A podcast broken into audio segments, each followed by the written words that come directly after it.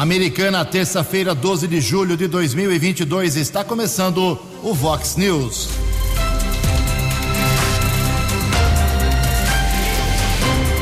Vox News, você tem informado. Vox News. Confira, confira as manchetes de hoje. Vox News. Continua o festival de inaugurações em Americana depois da reforma imposto médico. O prefeito inaugura hoje um poço artesiano. Vereadores de três cidades aqui da região já estão em férias de meio de ano. Vacinação é mesmo a melhor maneira de enfrentar as doenças do inverno. Acidente com motocicleta faz vítima fatal aqui na região. Vereador uruguaio de Santa Bárbara do Oeste morre após cirurgia. 6 e 32 Fale com o Jornalismo Vox. Vox News. Vox 982510626.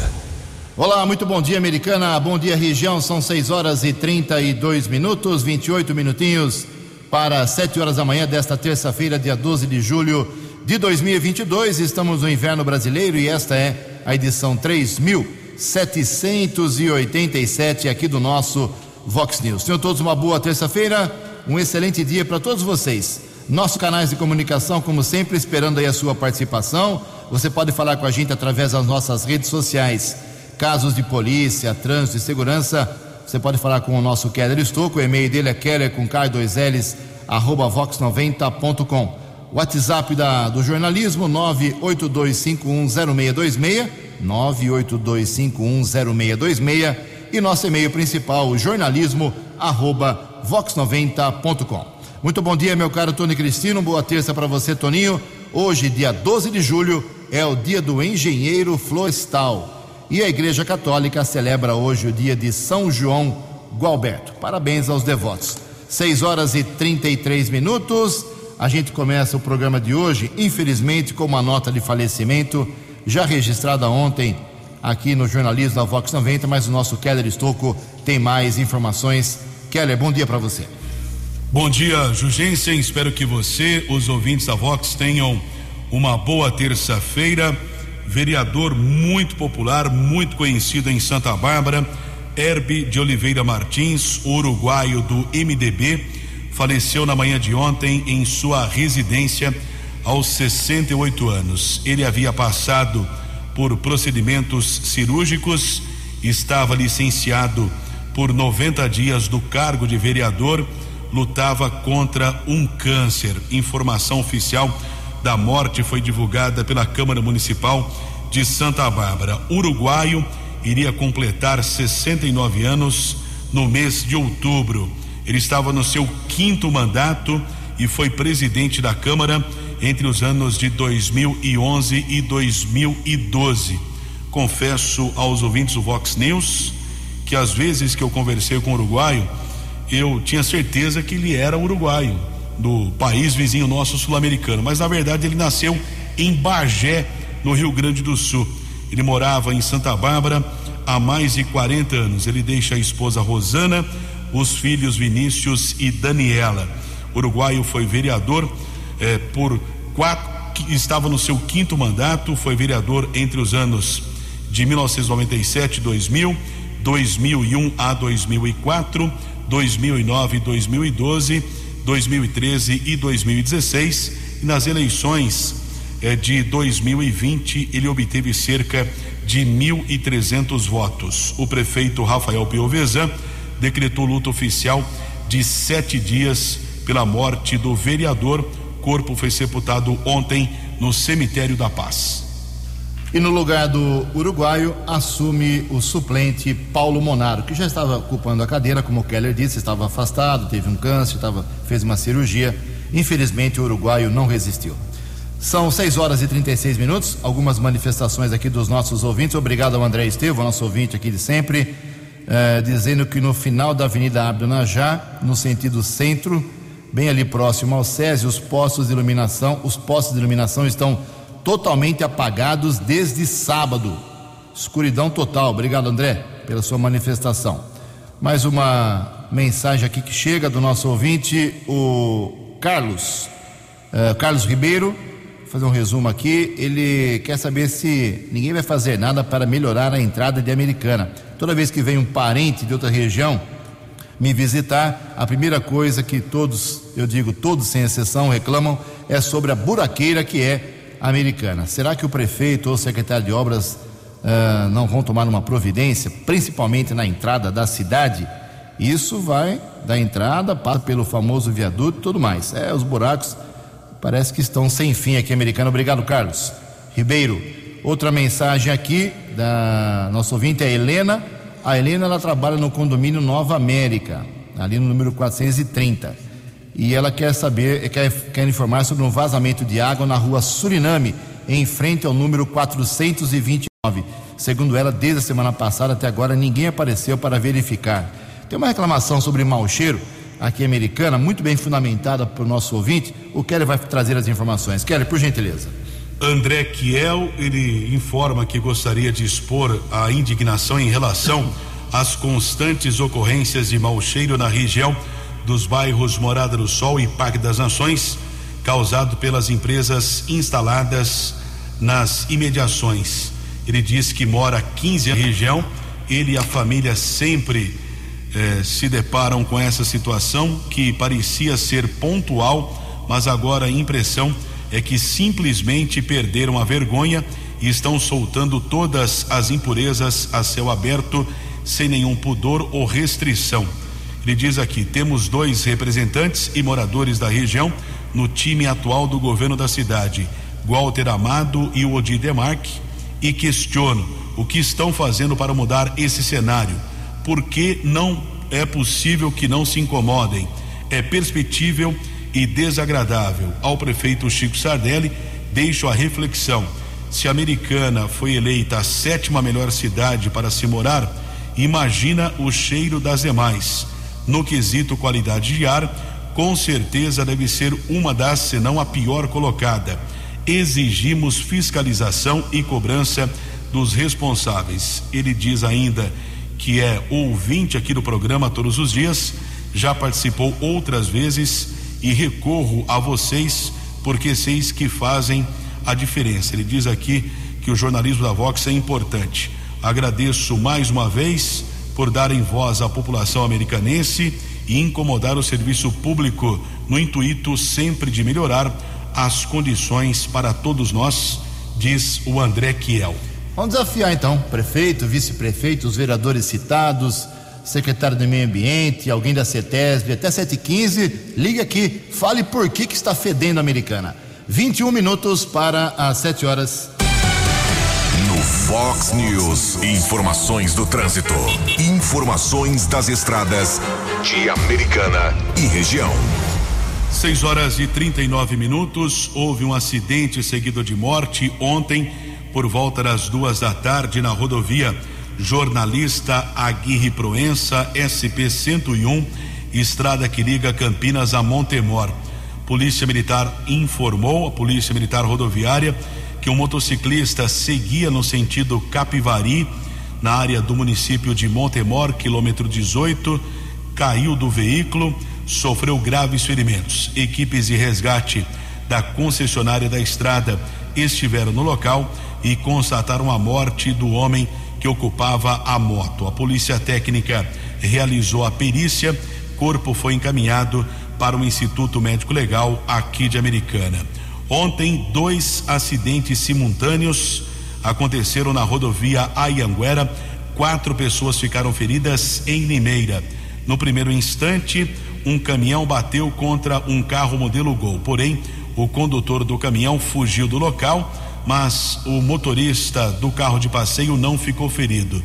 Devido a esta colisão, no quilômetro 146, na pista sentido interior, trânsito ficou lento e, na sequência, uma carreta bateu na traseira de um ônibus e ainda bateu contra o guarda-reio da rodovia. Devido a essa colisão, motorista da carreta e três passageiros do ônibus tiveram ferimentos leves e foram atendidos na Santa Casa de Limeira.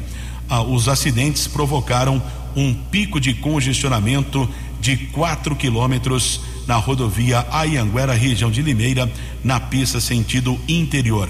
Daqui a pouco nós vamos destacar que, lamentavelmente, um motociclista aqui na nossa região teve o pescoço cortado por uma linha de cerol e faleceu. Nós fomos até a Guarda Civil Municipal de Americana para saber se a Guarda de Americana está ou não realizando fiscalização para tentar coibir o comércio dos produtos que fazem o chamado cerol e, consequentemente, a fiscalização para evitar eh, a soltura de pipas e papagaios na tentativa de evitar um acidente, como ocorreu essa fatalidade, essa tragédia aqui na nossa região no último domingo. 6 e 42 No Fox News. Fox News. J. Júnior. E as informações do esporte. Bom dia, Ju. Bom dia a todos. 132 dias para a abertura da Copa do Catar. Uma semana para apurarmos as oito equipes que vão às quartas de final da Copa do Brasil. Hoje tem oito e meia da noite em Curitiba. O Atlético recebe o Bahia. O Furacão ganhou lá em Salvador no primeiro jogo por 2 a 1. Um. E nove da noite hoje Cruzeiro e Fluminense. No jogo de ida, o tricolor carioca venceu por 2 a 1. Um. Amanhã tem Goiás e Atlético Goianiense, Ceará e Fortaleza, Flamengo e Atlético Mineiro, Santos e Corinthians. E na quinta-feira, Palmeiras e São Paulo, Botafogo e América Mineiro. Ontem pelo Brasileirão, com um gol em cima da hora e revisado pelo VAR, o Colorado Gaúcho ganhou do América Mineiro, fechando a rodada 1 a 0 e o Colorado, Inter, fechou em terceiro lugar. E hoje, pela segunda rodada da Copa América Feminina de Futebol na Colômbia, o Brasil pega o Uruguai, seis da tarde. Lembrando que na primeira rodada, as meninas do Brasil fizeram 4 a 0 na Argentina. É um torneio que classifica para o Mundial. Um abraço, até amanhã. Fale com Jornalismo Vox. Vox News. Whats 982510626. Obrigado, Jota. 6 horas e 44 minutos. Como eu havia prometido ontem, trago aqui um balanço da região do Polo Têxtil, as cinco cidades que formam aqui a nossa uh, RPT, Americana, Santa Bárbara, Nova Odessa, Sumaré e Hortolândia, sobre as férias de meio de ano de vereadores. É, vereador também é filho de Deus, tem que ter férias no fim do ano, tem que ter férias no meio do ano. Se você tem férias só uma vez por ano, o vereador tem duas vezes. Então, americana, o, a última sessão antes do recesso desse meio de ano será agora quinta-feira, depois de 16 a 30 de julho, 16 dias de férias para os 19 vereadores. Santa Bárbara do Oeste já está em recesso, começou dia 1 e termina agora dia 14 de julho. Lá é o período invertido, né? Termina agora quinta-feira. Então não tem sessão hoje uh, e só volta semana que vem. Lá são 14 dias de férias neste meio de ano. Lá também tem 19 vereadores. Nova Odessa, a Câmara tem apenas 9 vereadores.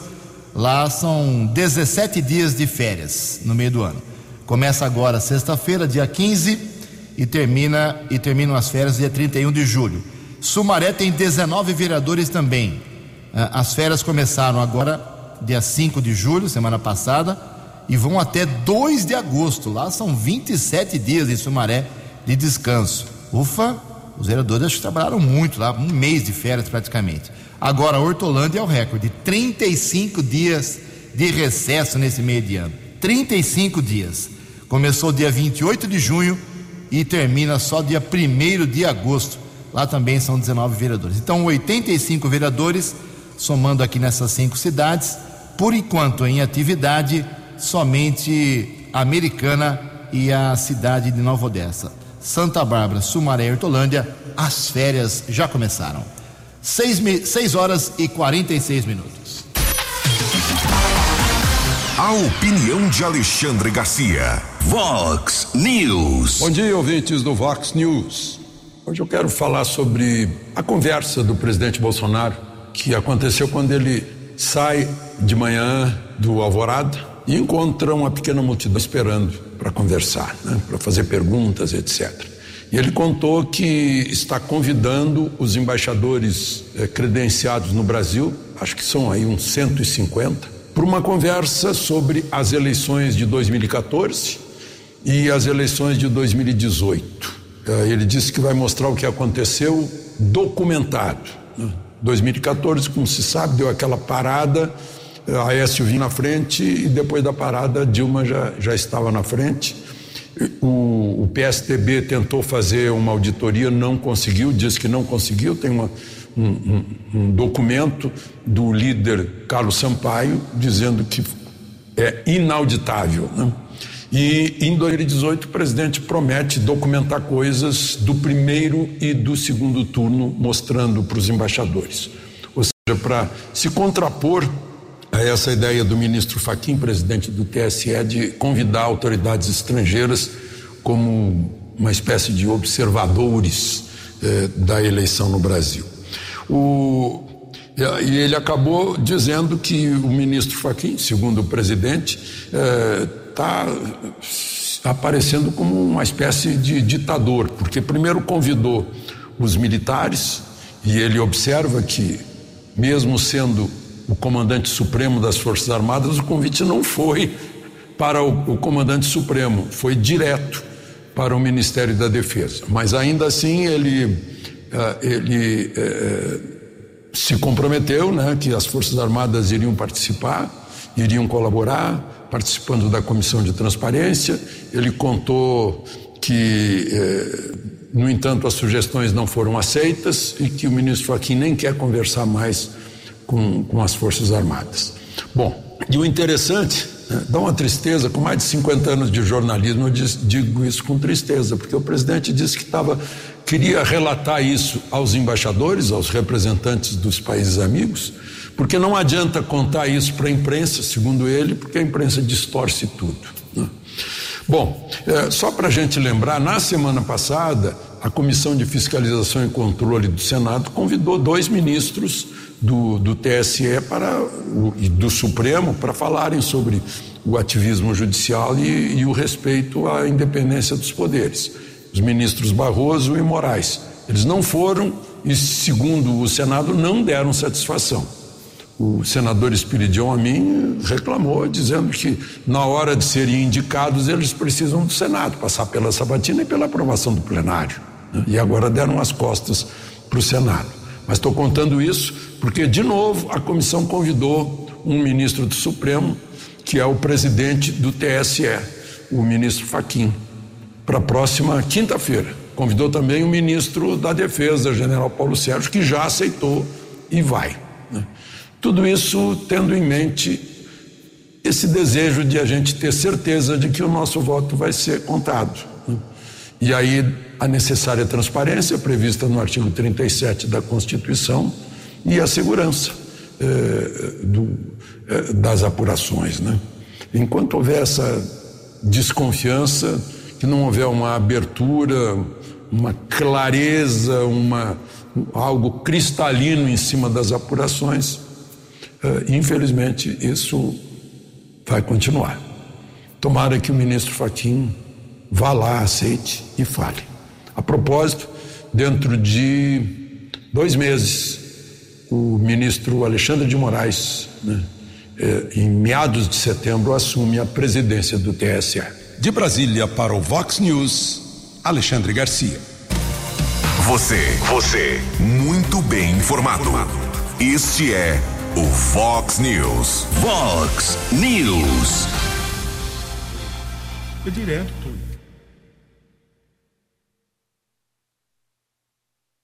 Mês de julho, mês de férias e dados da Sociedade Brasileira de Pediatria apontam que por ano ocorrem 200 mil acidentes domésticos envolvendo crianças, como queimaduras, quedas e afogamentos. E nas férias escolares, esse número aumenta em pelo menos 25%. Nosso contato aqui no Vox News é com o comandante do 19 Batalhão da Polícia Militar, Tenente Coronel Adriano Daniel. Coronel, o que a Polícia Militar orienta para os pais na tentativa de evitar acidentes domésticos. Bom dia. Os meus cumprimentos a todos os ouvintes da Rádio Vox. É um prazer enorme, né, estar aqui prestando esclarecimentos. Keller, meu, meu grande abraço, meu amigo, meu irmão. Férias, momento de alegria. Afinal de contas, nossas crianças estão descansando, só que em casa. E os pais continuam trabalhando. E muitas vezes fica sem a supervisão dos responsáveis. Daí a maior preocupação em estar olhando as nossas crianças. Aproveitando o gancho, né? Todos nós já fomos crianças, né, Keller? Eu lembro uma vez, cara, coisa de. Eu tinha três anos de idade. Eu me lembro de fatos. Eu lembro que tinha um berço no qual eu dormia. E nesse berço ele estava encostado numa janela. Eu me lembro que eu subi naquela janela. Acho que ninguém acreditaria que eu faria isso como um bebê. Eu subi nessa janela e fui para o telhado da casa. Era um telhado de brasilite.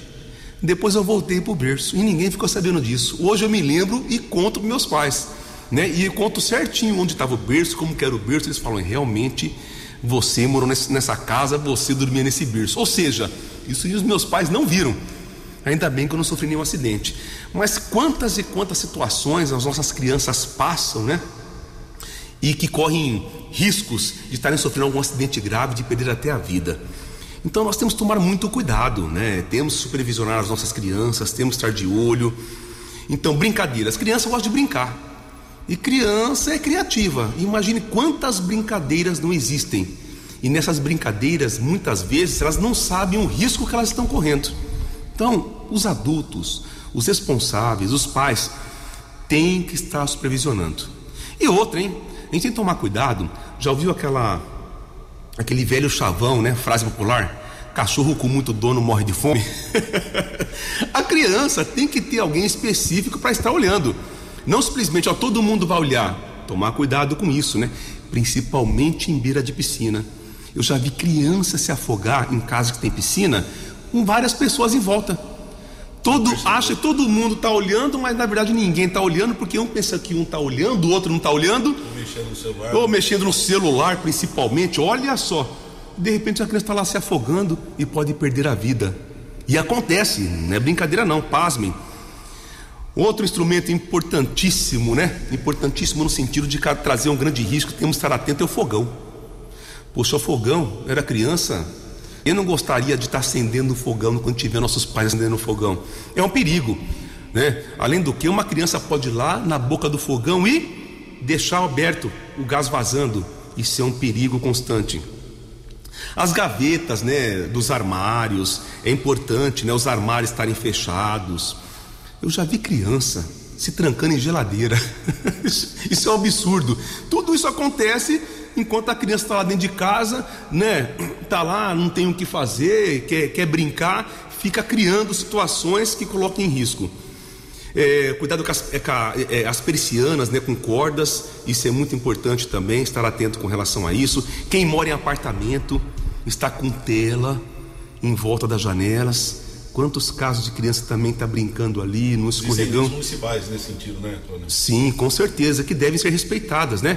Estamos aqui nem falando de observar a lei, né? Nós tem que partir da consciência da educação de cada um, que é muito importante. Tomada. Quem foi lá e não quis enfiar o dedo numa tomada, ainda mais criancinha pequenininha, não é verdade? Então toma muito cuidado. Móveis, as quinas de móveis nossa, eu acho que a fase mais estressante de quando eu tive um filho foi quando ele crescia e ficava na altura da quina das mesas.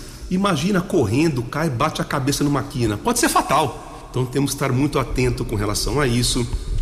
É, é, balde e bacias com água também é perigoso ao alcance das crianças. Outra brincadeira que é perigosa, eu já vi pais colocando no chão sabão, água e sabão para a criança escorregar. Meu amigo, aquilo é fatal. No escorregão, uma criança cai para bater a cabeça. Isso é a coisa mais fácil do mundo. Isso pode ser fatal também para a criança. Então, eu diria o seguinte: agora nas férias, papai, mamãe, titio, titia, irmão mais velho, enfim, olhem as crianças. Jornalismo Vox agradece a participação do Tenente Coronel Adriano Daniel, comandante do 19 Batalhão da Polícia Militar do Interior. Keller Estocco para o Vox News. Previsão do tempo e temperatura. Vox News. De acordo com o boletim do CEPAG da Unicamp, hoje teremos céu aberto pela manhã, mas à tarde parcialmente nublado, em função da aproximação de uma frente fria aqui na região de Americana e Campinas. Hoje a máxima será de 28 graus, aqui na Vox 90 agora, 16 graus. Vox News. Mercado Econômico. Faltando quatro minutos para sete horas, ontem a Bolsa de Valores de São Paulo despencou, queda de 2,07%. O euro vale hoje cinco reais três nove sete. O dólar comercial alta de 1,96%, fechou cotado a cinco reais três sete um. Dólar turismo também subiu, cinco reais cinco sete cinco. Fox News. As balas da polícia com Keller Estocou. Dois minutos para sete horas. Informação vem de Cosmópolis, aliás. Polícia Municipal sempre colaborando conosco aqui do jornalismo Vox. Cosmópolis faz parte da área de segurança, tanto da Polícia Civil através da Delegacia Seccional, como do 19 Batalhão da Polícia Militar. Recebendo a informação de duas apreensões de drogas praticamente no mesmo local, na mesma região ali do Parque Ester, são duas ocorrências distintas na rua Bruna Monte Oliva. Primeiro caso foi a apreensão de 104 porções entorpecentes entre crack, maconha e cocaína, além de cem reais. Dois adolescentes foram encaminhados para a unidade da Polícia Civil e foram liberados para os seus responsáveis. E a segunda apreensão, 22 porções entre maconha e cocaína. Nesse caso, ninguém foi detido. E um fato lamentável aconteceu domingo na Avenida John Boy do Lope, em Campinas. Motociclista seguia com seu veículo na via pública quando teve o pescoço cortado por uma linha com cerol. Inclusive, algumas pessoas tentaram ajudá-lo, os primeiros socorros. Uma testemunha afirmou que, mesmo ferido, ele parou a moto, caminhou por poucos metros e acabou caindo na via pública. Uma enfermeira tentou ajudá-lo. Rapidamente, o SAMU foi acionado.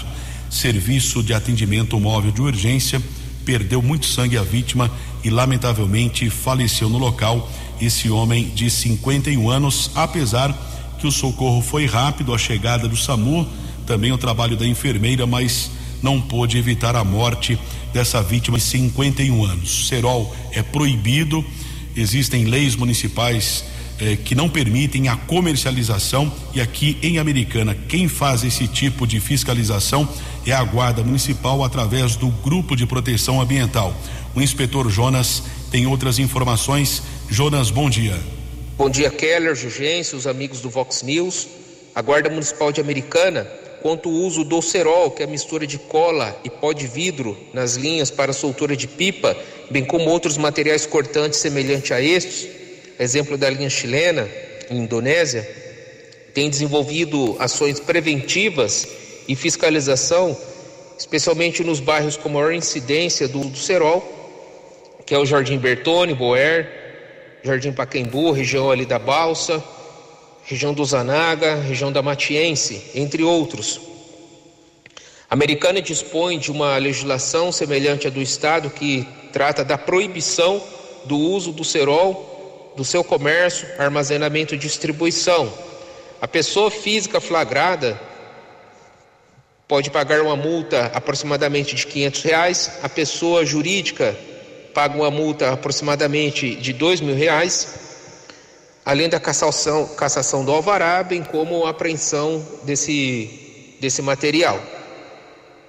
A Guarda Municipal de Americana ainda orienta que essa prática seja realizada em áreas apropriadas, campos, campos de futebol, longe de rede elétrica, longe do trânsito de veículos, que se evite subir em muros, residências, para evitar riscos e também acidentes ou situações fatais, como foi o caso desse acidente que ocorreu em Campinas, onde o motociclista, infelizmente, perdeu a vida por ter seu pescoço atingido por, por linha de cerol. No caso de menor de idade, ainda vale destacar que os pais podem ser responsabilizados pelas ações causadas por seus filhos. Então é interessante orientar se informar. A Guarda Municipal ainda tem capacitado seus agentes, semelhante o que ocorreu ontem e daremos continuidade a hoje, é, numa capacitação desenvolvida aqui pela Guarda Municipal, com a presença de guardas municipais de Capivari, Nova Odessa e Valinhos, e também das equipes da CPFL Energia, onde nós temos discutido, tratado desse assunto, desenvolvido ações para atender a, a população eh, nesse sentido. Nós contamos com a colaboração de todos que orientem seus, seus filhos, que evitem o uso do cerol e vamos todos preservar vidas. Muito obrigado ao inspetor Jonas do Grupo de Proteção Ambiental GPA de Americana. Sete horas e três minutos. Dinâmico, direto e com credibilidade. Vox News. Sete horas e três minutos. O frio do inverno ainda não chegou, né? Mas vem, calma que ele chega. E a vacinação ainda é a melhor maneira da gente enfrentar as doenças que chegam junto com o inverno.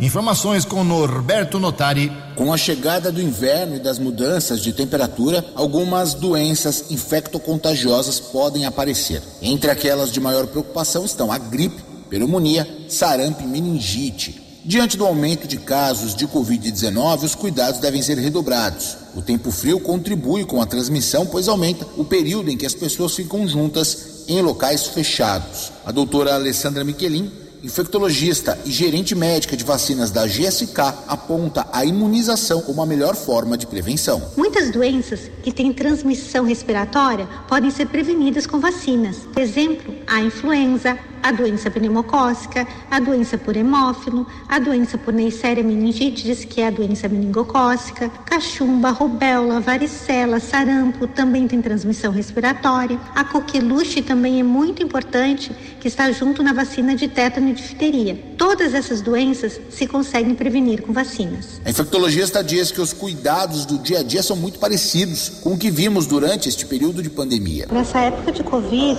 os cuidados básicos que todos já ouviram falar sobre distanciamento, sobre lavagem de mãos, sobre cuidado com etiqueta respiratória, tudo isso é muito importante para que se evite infecções de vias aéreas. Lembrando que o Ministério da Saúde, por meio do Programa Nacional de Imunizações, disponibiliza gratuitamente diversas vacinas que protegem contra mais de 20 doenças, incluindo essas mais comuns no período de inverno. A Sociedade Brasileira de Imunizações e a Sociedade Brasileira de Pediatria possuem calendários de vacinação com recomendações que complementam o PNI, abrangendo também vacinas que atualmente só estão disponíveis na rede privada para imunização de todas as faixas etárias. Esse material foi produzido em parceria com a GSK, Agência Rádio Web, produção e reportagem, Norberto Notário.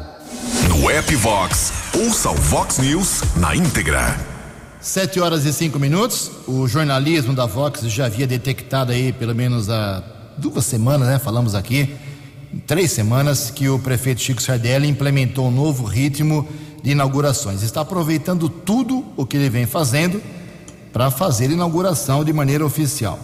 Uh, ontem, por exemplo, tivemos a, a inauguração da reforma do, do posto médico aqui da Vila Galo a cerimônia aconteceu ontem à tarde, já está entregue o postinho lá que o pessoal tanto usa, bacana, legal, e isso é muito importante, era da saúde. Semana passada teve o anúncio do shopping center, que vai ficar pronto em 2024, segundo a previsão dos empreendedores, e hoje à tarde tem mais inauguração, recuperação do poço artesiano do Jardim Alvorada. Alvorada. Quem vinha lutando bastante por isso, uh, pela, por essa melhoria lá no posto artesiano para abastecer o pessoal do Jardim Alvorada, esse bairro tão querido e tão importante, é o vereador Léo Alves, o Léo da Padaria, que é, tem uma atuação muito forte ali no bairro. É isso mesmo? É isso mesmo, vereador Léo Alves? Como é que vai ser o esquema hoje? Para que uh, a reforma desse poço será tão importante para o bairro? Bom dia. Bom dia, Jugense. Bom dia aos ouvintes do Vox News. Ju, Hoje, depois do almoço aí, o prefeito Chico Sardelli estará no Jardim Alvorada fazendo a entrega da reforma do poço artesiano. No final do ano passado, a população se deparou com uma placa que o poço estava fechado para manutenção. A partir daí, nós começamos a conversar com o Zápia, a conversar com o prefeito Chico Sardelli para saber o que estava acontecendo, para reabrir aquele poço artesiano o mais rápido possível. O DAI fez uma licitação, contratou uma empresa para fazer a manutenção desse poço artesiano. Infelizmente, isso não foi possível naquele momento. Nós continuamos falando aí com o Zápia, com o prefeito Chico Sardelli, que sensibilizou com a situação e fez uma nova contratação para a reperfuração desse poço artesiano. Nós sabemos que o custo hoje de um galão de água mineral é elevado, nem todos têm condição de comprar um galão de água mineral, nem todos têm um veículo para se deslocar até outro bairro para pegar um galão de água. Aí nós ficamos até preocupados porque na cidade se fecharam outros poços artesianos e infelizmente não foram reabertos. Inclusive, nós já falamos sobre isso com o prefeito Chico Sardelli para ver a possibilidade de abrir esse, esses poços artesianos que foram fechados em toda a cidade. A população usa muito um poço artesiano e quando se fecha um poço artesiano, a população sofre muito, muito mesmo. Então hoje estou muito feliz com essa entrega da reforma aí do poço artesiano do Alvorada. Desde o dia que terminou de fazer a reperfuração lá do poço, terminou de fazer a pintura, o poço já foi aberto para a população. Então fico feliz de estar participando hoje da, reforma, da entrega dessa reforma do poço artesiano junto ao prefeito Chico Sardelli no Jardim Alvorada. Ju, agradeço a oportunidade aí, tenha todos um bom dia. Obrigado ao vereador Léo Alves, parabéns ao pessoal do Jardim Alvorada que reclamou e conseguiu. Sete horas e nove minutos, a tecnologia 5G para celulares chegou ao Brasil finalmente. Isso, segundo os especialistas, vai injetar muito dinheiro na economia. Vamos saber como com o jornalista Felipe Moura Quanto mais rápido o 5G for implementado nas cidades brasileiras, maior tende a ser o impacto no crescimento econômico do Brasil. A avaliação faz parte de um estudo da Confederação Nacional da Indústria, a CNI. O levantamento comparou dois cenários. No mais otimista, cerca de 81% do país vai ter acesso ao 5G em 2030. No mais pessimista, apenas 40,5%. Se o Brasil seguir o melhor cenário, isso pode acrescentar mais de 80 bilhões bilhões de reais ao PIB de 2030. O superintendente de desenvolvimento industrial da CNI, Renato da Fonseca, destaca que o estudo procura medir o impacto da implantação da rede 5G no PIB por meio do crescimento da população em idade ativa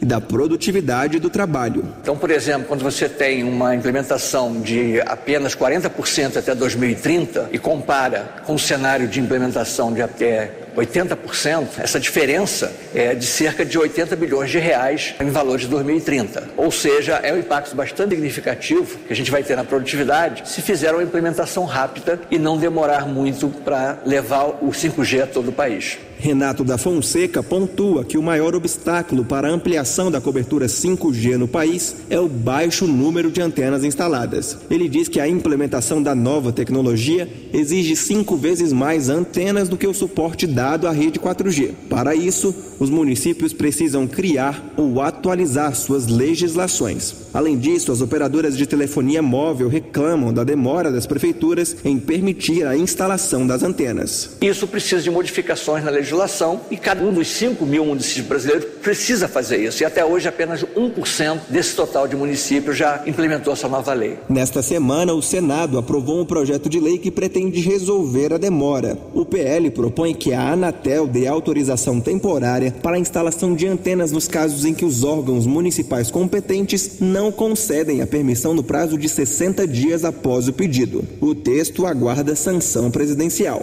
Reportagem Felipe Moura. Os destaques da polícia no Vox News. Vox News. 7 horas e 12 minutos. Polícia Civil tenta identificar uma vítima, provavelmente de um assassinato, um homicídio. Ontem pela manhã, guardas civis municipais localizaram um corpo carbonizado em um carro modelo Corcel 2 na estrada municipal Teodor Kundiev, perto do Horto Florestal de Sumaré. Não foi possível nem mesmo identificar o sexo desta vítima. Após o trabalho da perícia, o corpo foi encaminhado para o Instituto Médico Legal aqui de Americana. Sete horas e 12 minutos. 7 e 12 eleições 2022, uma pesquisa feita e divulgada ontem pela Real Time Big Data, encomendada pela TV Record, na corrida para o Palácio dos Bandeirantes, governo do estado de São Paulo, foi feita com, por telefone com 1.500 uh, eh, eleitores paulistas, de sexta-feira passada, dia 8, uh, eh, até sábado, dia 9, sexta e sábado da semana passada. Resultado, apresentando aí os nomes uh, dos candidatos, dos pré-candidatos, foi este o resultado. Em primeiro lugar aparece Fernando Haddad do PT, 34% das intenções de voto. Em segundo, Tarcísio de Freitas, ex-ministro do Republicanos, com 20%. Em terceiro, o atual governador Rodrigo Garcia, PSDB, com 16%. Uh, eh, Tarcísio de Freitas e Rodrigo Garcia estão em empate técnico no segundo lugar no cenário com mais nomes. Uh, lembrando que o primeiro turno das eleições está marcado para 2 de outubro. A margem de erro desta pesquisa é de 3 pontos percentuais. O nível de confiança é de 95%, pesquisa também registrada no Tribunal Superior Eleitoral. Pelo jeito, teremos também segundo turno na corrida para o governo de São Paulo. 7 horas e 14 minutos. Você acompanhou hoje no Fox News. Acidente com motocicleta faz mais uma vítima fatal aqui na região. Vereadores de três cidades do Polo Têxtil já estão em férias de meio de ano. Depois de reforma imposto médico, Chico Sardelli inaugura hoje Poço Artesiano. Vacinação é mesmo a melhor maneira de enfrentar as doenças do inverno. Vereador uruguaio de Santa Bárbara do Oeste morre após cirurgia. Jornalismo dinâmico e direto. Direto. Você. Você. Muito bem informado. Formado. O Fox News volta amanhã. Fox News.